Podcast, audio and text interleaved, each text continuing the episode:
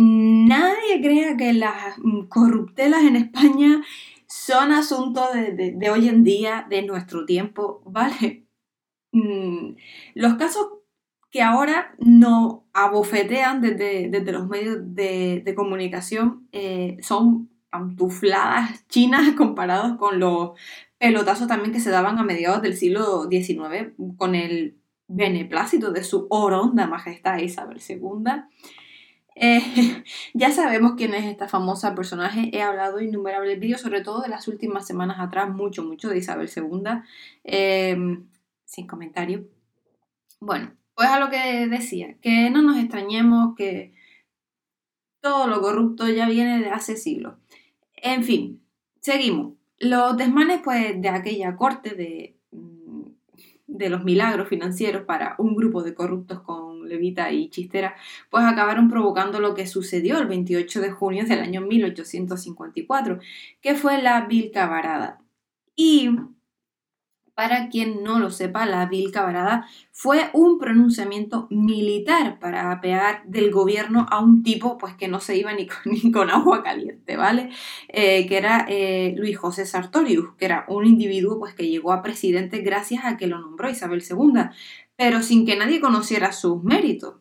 Su trabajo era tapar pues, las corruptelas de gentes como la madre de la reina, que era María Cristina de Borbón, y de su marido, que era Fernando Muñoz, duque de Rianzares, pero sobre todo las del marqués de Salamanca, que con sus turbios negocios pues, se hizo con el monopolio del ferrocarril en España. Y bueno, y aquí pues ya estuvo el detonante de la vil cabarada. Sartorio quiso rectificar la ley de ferrocarriles en el Senado para que las subvenciones fueran más transparentes pero eh, con la condición mm, con la condición de que no se tocaran lo hecho hasta entonces. O sea, es decir, que se confirmaran las, eh, las concedidas y que no se investigara ni a quién ni cómo se habían concedido.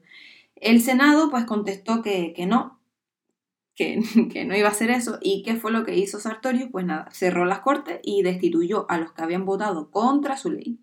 Así con un par bien, bien, bien grande, ¿no? Y el escándalo fue de, imagínense, de, de órdago, pero bueno, Isabel II mantuvo en el poder a su favorito imbécil y como ya conocía el populacho a Sartorio, pues, ¿qué vas a hacer?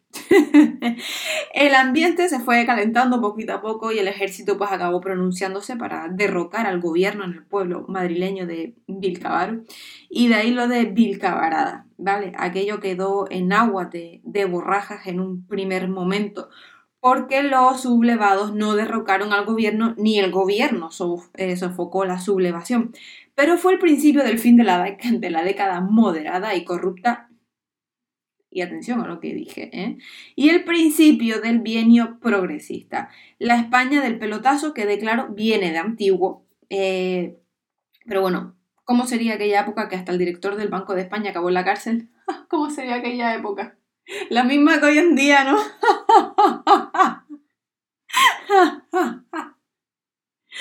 La misma que hoy en día. Si es que está todo el mundo ahí metido.